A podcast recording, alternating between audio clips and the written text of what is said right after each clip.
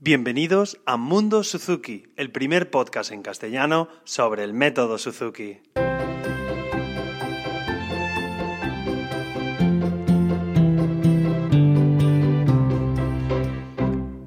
Hola a todos y bienvenidos una semana más al podcast sobre la metodología Suzuki. Y en este capítulo mm, voy a hablar sobre el papel de los padres y, su formación.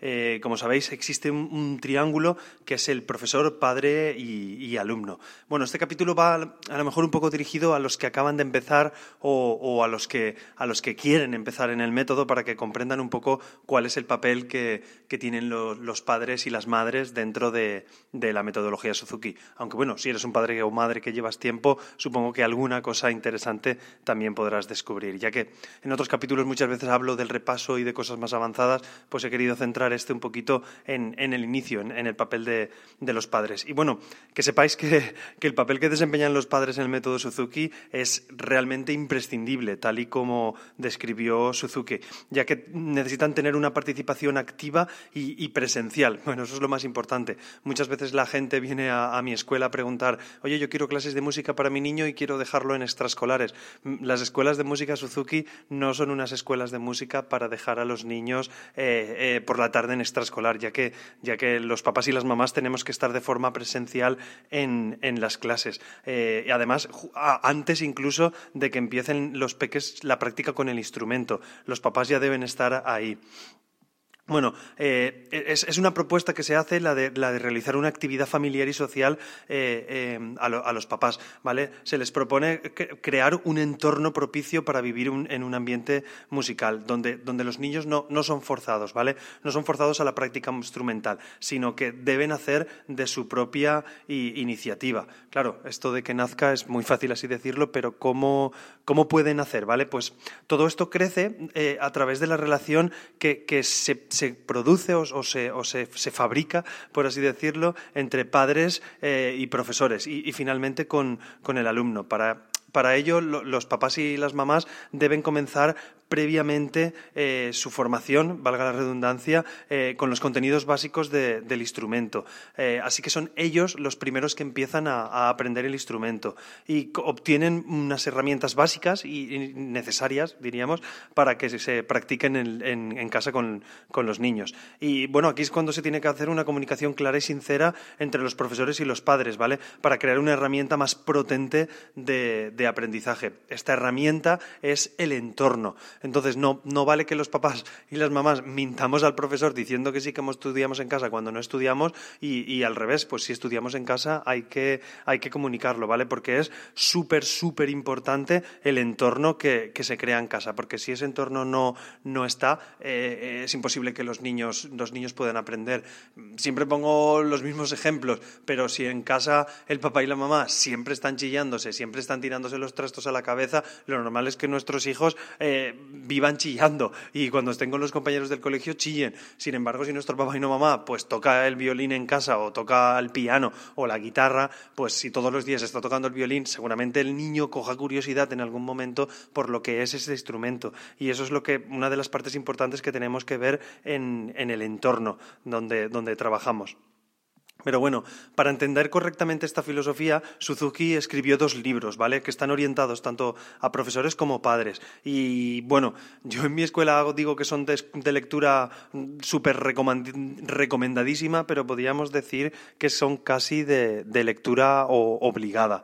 Entonces, eh, pueden encontrarse en diversas lenguas. Yo sé que en castellano está, bueno, os comento los dos libros. Uno es Educados con Amor y el otro es Desarrollo de la habilidad a partir de los cero años, ¿vale? Development Ability eh. Bueno, os, los dejo todo en, las notas del programa y en la página web del podcast. Y bueno, estos dos libros, el de Educados con Amor sí que está en, castellano, lo podéis encontrar en castellano y en otras lenguas, está en francés, está en italiano y en inglés y, lo podéis encontrar en cualquiera de estas lenguas. Y el otro, el de Desarrollo de la Habilidad a partir de los cero años, solamente está en inglés. Pero bueno, si sois un poquito duchos en inglés, mm, es fácilmente lo podéis coger. Además, son libros cortos y, de fácil lectura. Y si sois papás y estáis pensando en, iniciaros en la metodología Suzuki, pues es 100% recomendado, por no decir obligatorio, que os leáis estos libros. Y si no tenéis la metodología, la verdad es que para ayudaros en el aprendizaje de cualquier de las materias en vuestros hijos, pues lo podéis, lo podéis leer también. De verdad que son muy, muy recomendables y ya os digo, no os tomará más de, de como mucho una semana. Son libros muy cortitos de, de, leer. Pero lo dicho, os dejo en las notas del programa la, dirección para si queréis comprar los libros. Continúo y no me quiero enrollar mucho. Eh, pues nada, sin, la estabilidad que da estos tres pilares, el método Suzuki siempre se ha representado con un triángulo, que son los padres, el profesor y, los niños, ¿vale? Pues este, este, triángulo, si no tenemos este triángulo, el método de la educación del talento, que es el método Suzuki, pues es muy difícil que, funcione, ¿vale? Porque los niños son muy pequeños y, y, bueno, pues todavía no tienen instaurado en su vida pues la rutina del estudio, los valores como el esfuerzo o la responsabilidad eso un niño de tres o cuatro años pues no se lo podemos pedir. Somos nosotros los que tenemos que, hacer uso de estos valores y, demostrarlo en casa con, pues, pues, como lo digo, haciendo estos valores, pues trabajando mucho el instrumento. Si somos unas personas desordenadas que tenemos la casa patas arriba siempre, pues no podemos pretender que el niño sea ordenado. No puede estar el comedor hecho un desastre y luego decirle al niño que arregle su cuarto. Es que es incongruente. Vamos, que, que no se puede hacer. Pues aquí se basa. El método, además, nosotros educamos el talento. El talento en todos los niños está. Eh, la cuestión es cómo poder educarlo en, todas las disciplinas. Sí que es verdad que de alguna forma natural puede ser que algún niño destaque en algún talento, matemática, música, lo que sea, pero, pero el talento se puede educar, ¿vale? Es lo que tenemos que tener en cuenta, que siempre, siempre os lo digo, vamos, por eso, nos, no, por eso trabajamos en esta metodología, los que, los que la amamos y nos gusta tanto. Y bueno, no, no me enrollo, lo dicho, en casa tenemos que, ser espejo de lo que queremos que sean nuestros, nuestros hijos. Y, bueno, lo dicho, la formación de los padres eh, en presencia de sus hijos, ¿vale? Cuando, cuando, a ver, cuando se forman los padres en presencia de sus hijos, fomenta esto que estoy diciendo, los dos aspectos positivos, ya que los padres pueden ayudar a sus hijos y, será mucho mejor la experiencia y la paciencia necesaria. Eh, y así también los papás y las mamás conocemos el esfuerzo que implica la práctica del instrumento y, vemos también la grandeza y la evolución de cómo niños tan pequeños son capaces de hacer cosas que a nosotros nos han costado pero hemos podido sacar. ¿Vale? Es, es por esto. Entonces, si trabajamos esa parte, eh, las ganas del niño nacerán automáticamente de tocar el instrumento como lo hace el papá o la mamá. Y ahora me quiero basar pues, pues en, unas, en unas recomendaciones básicas, prácticamente en, en, 12, en orientaciones generales que podríamos decir para, para los padres. ¿Vale? Os digo los, los, diversos puntos, os los voy enumerando. De todas maneras, lo repito, ya sabéis que todo lo que digo siempre en el podcast eh, lo tenéis en las notas del programa y en la, en la, en la web del podcast. Os digo, Motivación constante, la primera. Eh, los padres y las madres han de trabajar con una actitud positiva, gran afecto y alegría. Sé que muchas veces es difícil porque llegamos tarde de trabajar de, del trabajo o de donde sea, llegamos cansados, pero de verdad que si os ponéis con el instrumento y cogéis ese momentito como vuestro momento del día, lo vais a disfrutar un montón. Ya, solo sea para, ya no solo sea para vuestros hijos, sino además también para vosotros, porque vais a coger una afición que de verdad que es muy, muy, muy bonita. Bueno, a mí me encanta. Yo siempre me pasa lo mismo. Quiero estudiar con mi hijo y muchas veces no quiere estudiar. Pues bueno, cojo, me voy a mi rincón de casa, me pongo con el instrumento y me pongo a tocar para disfrutar yo. Pues nada, no pasan ni dos minutos cuando el peque viene y quiere tocar el instrumento. Así que tengo que dejar, digamos, entre comillas, mi disfrute y ponerme con él. Por eso os digo que se puede hacer de forma natural si vosotros lo, lo hacéis en casa. Eh, más cosas. Respetar el ritmo de aprendizaje del, niño, ¿vale? Las causas más comunes de bloqueo en la enseñanza-aprendizaje proviene de, ejercer una indebida presión sobre, sobre los niños y, los padres esta, esta, esta, presión que hacemos o, el entorno, ¿vale? Eh, el entorno que podemos hacer de padres o madres o incluso los abuelos, a ver qué toca, a ver qué toca el niño. Eh, igual que no debemos comparar el rendimiento entre niños. Eso es como el niño que, mira, tu hijo ya sabe andar, el mío todavía no sabe hablar el otro. cada niño es un mundo. Entonces tenemos que intentar valorar y respetar ese, ese aprendizaje, ¿vale? Ese, ese, esa evolución, ese ritmo de evolución del niño. Intentar fomentarlo, evidentemente, pero nunca sin llegar a presionar de esa manera como para que llegamos a tener un bloqueo. Más cosas. El tercer punto sería la rutina. Lo conocido tranquiliza un montón a los peques. Entonces, eh, pongamos orden, ¿vale? Pongamos orden en la organización del ambiente y en la situación que creemos. Si todos los días estudiamos a las cinco y media de la tarde, pues todos los días estudiamos a las cinco y media. No un día después de comer, otro a las siete de la tarde. Oye, que vamos a ducharnos rápido, coge el instrumento que hay que tocar, que mañana tenemos clase. No, de esta manera no se debe hacer. Tenemos que hacerlo de una manera tranquila, ¿vale? La rutina eh, tranquiliza a los peques y sobre todo a los niños la necesitan para montar su, disciplina en la cabeza y para montar lo que sería su, personalidad. Ya, esto os lo digo de recomendación, ya sea para la música como para, para la propia vida, ¿vale? Más cosas voy a intentar decir menos, ¿vale? Que muchas veces se me escapa, disculparme. Eh, resaltar los aspectos positivos de la personalidad del niño, ¿vale? No olvidéis aplaudir algo de vuestros hijos todos los días. No le digáis que mal y tampoco le digáis que siempre está todo perfecto. Pues si ha hecho muy bien la posición del instrumento, pues un aplauso por la posición. Si ha tocado un do súper, súper bonito, pues ole ese do que has tocado. Siempre debemos de resaltar algo positivo, ¿vale? Algo tener en cuenta para ellos. Quinto punto que podríamos decir, otorgar al niño responsabilidades que pueda cumplir, ¿vale? Pedirle que si puede dar eh, es, es otra forma quiero decir, pedirle lo que pueda dar, ¿vale? Que, es una forma de valorarle. No podemos eh, pedir unas responsabilidades a un niño que, no pueda cumplir, eh, que me trabo. Quiero decir, eh, a un niño de cuatro años, ¿qué le podemos pedir? Pues ciertas responsabilidades. Le podemos pedir que lo repita tres veces, pero lo puede repita tres veces delante nuestro o cinco veces. No podemos decir, oye, repite esto y irnos al cuarto. quiero decirte, tienen tres años o cuatro o cinco o seis. Hay que tener en cuenta su responsabilidad y, la, que, la, que, pueda cumplir en ese momento. Más cosas. Eh, muy importante, transformar los malos momentos en momentos de humor. ¿Vale? Yo siempre cuando sale algo raro o cuando sale algo mal, pues pongo una mueca extraña o, le pongo, o, le echo la culpa muchas veces a, los dedos. Echar la culpa en el sentido de si algo no sale es, ay, este dedito que, está cansado, pobrecito, vamos a acariciar un poco el dedo. Hacemos esa parte de broma eh, porque no le podemos decir a un niño, mal, lo has hecho mal. No, no, no, e, ellos no tienen la culpa, es el dedito o, la, parte o el aire que, que nos ha molestado. Quiero decir, inventaros esas pequeñas cosas que no les hagan sentirse eh, mal, por así decirlo. También debemos eh, respetar sus intereses, sus motivaciones y, sentimientos, ¿vale? Muchas veces parece que queremos ir a tocar el instrumento, a tocar, a tocar, a tocar.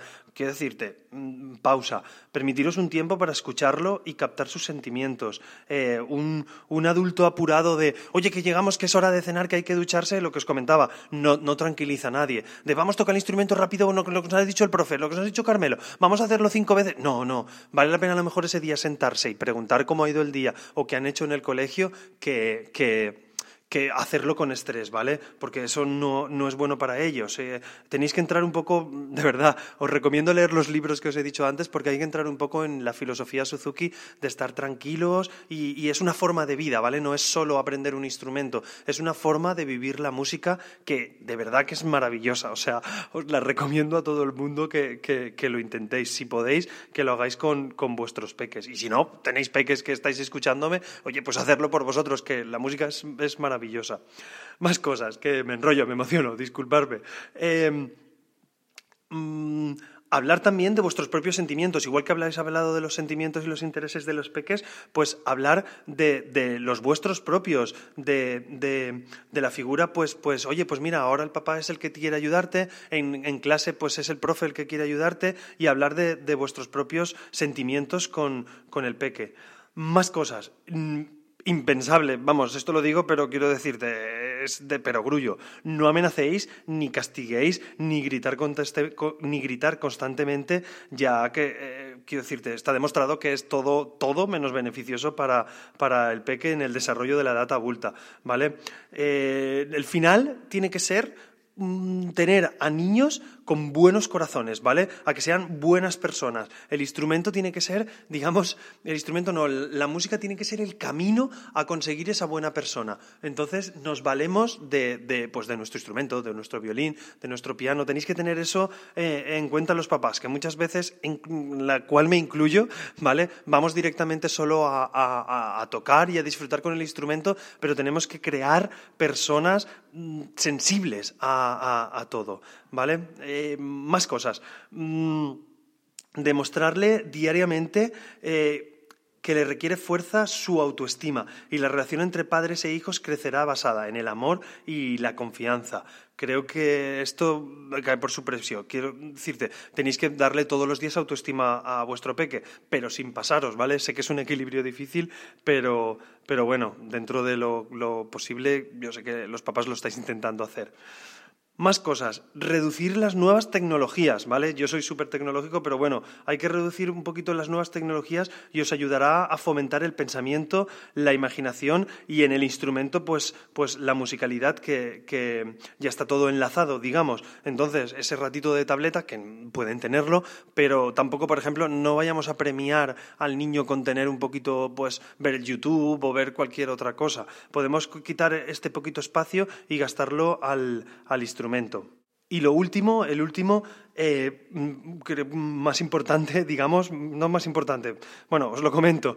Eh, si, alguna vez, si alguna vez ves en tu hijo algo que no te gusta, ¿vale? Pues mirar en vuestro interior, porque, porque allí seguramente encontraréis el reflejo. Eh, los niños son, son, solo una, respuesta sensitiva. Los, hijos se empapan de los padres y de su entorno, imitando, ¿vale? Entonces está basado en, el entorno. Es que es súper importante el entorno y el lugar donde, donde disfrutéis con vuestros hijos y, la, música. Entonces, lo mejor para corregirles eh, es corregirse uno mismo, ¿vale? Si el cambio veréis que será maravilloso. Si vosotros no os gusta el pescado, a los papás, si no os gusta el pescado, pues no esperéis que a vuestros hijos les guste. Pero si lo vais probando y vais probando diversas formas y encontráis una forma que os gusta, pues seguramente a vuestros hijos conseguiréis que les guste, ¿vale? Son un reflejo de nosotros y de verdad que si intentáis cambiar cosas con ellos, debéis cambiarla también en vosotros. Y os sorprenderá mil lo que podéis llegar a cambiar. Eh, gracias, lo que podéis llegar a cambiar en ellos gracias a, cambiar vosotros. Y lo último es que creamos eh, el potencial en los niños, que debemos crear un potencial en los niños y ayudarles a crecer en el amor, en la confianza, inculcándoles los mejores valores posibles. Ese será el secreto de un futuro mejor para ellos, ¿vale? Sobre todo los valores que les vamos dando a los peques. Y por mí, yo creo que ya lo he dicho todo, no quiero daros más el rollo, ya me he pasado 17 minutos, voy a hacer 18 el capítulo y ya me, me extiendo demasiado. Solamente recordaros de nuevo que tenéis un pequeño resumen de todo lo que os he dicho, ¿vale? Estos puntos os los voy a dejar también en el post del programa y recomendaros que, bueno, recomendaros, si podéis y si os gusta el podcast, pues que me dejéis alguna valoración positiva en la plataforma donde me escuchéis, ya sea en iVoox, Spreaker o en iTunes, pues poner ahí una estrellita, oye Carmelo, me ha encantado el podcast, me gusta lo que hace porque a mí me animará y, y además pues haréis más visible el podcast para que más gente pueda conocerlo. Si queréis, me podéis encontrar, ya lo sabéis, en carmelosena.com barra Mundo Suzuki. Ahí tenéis el podcast y otras formas de contactar conmigo, pero bueno, me lo habéis preguntado. Mi Twitter es carmelosena barra baja, ¿vale? Podéis buscarme también por Twitter y en Facebook. Si ponéis Carmelosena García, seguramente eh, saldré por ahí. Y para que, pero bueno, siempre me encontraréis en carmelosena.com. Eh, ahí me podéis escribir y contactar lo que queráis. Y, como no, saludos al grupo de Telegram, que cada vez somos más y están ahí ahí siempre apoyando a todos. Nada más, os emplazo. Ah, una cosita, una cosita más que quería comentaros. Mm, siempre hago todos estos capítulos de manera semanal. Algunos papás de mi escuela y otros que me escuchan eh, me habéis dicho que no llegáis a seguir el ritmo de capítulos. Os dejo aquí la pregunta. ¿Os viene bien que siga haciendo capítulos una vez a la semana? ¿O quizás lo pasamos a quincenal y, intento hacer siempre los capítulos en casa para mejorar un poquito el sonido? Eh, ¿Qué os parece? Espero vuestros comentarios, decirme, oye, pues me parece bien la, periodicidad de una semana, está bien, Carmelo, porque te sigo. O oye, estaría mejor cada 15 días.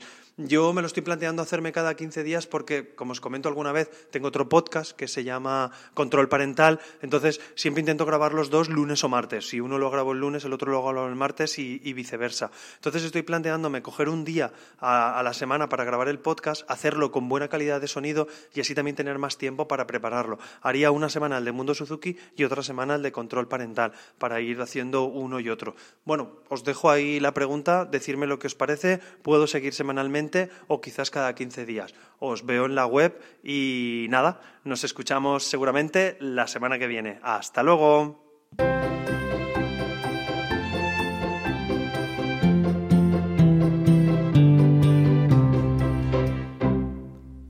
Madre mía, nos hemos pasado más de 20 minutos, pero bueno, espero que tengáis un ratito para escucharme. Hasta luego.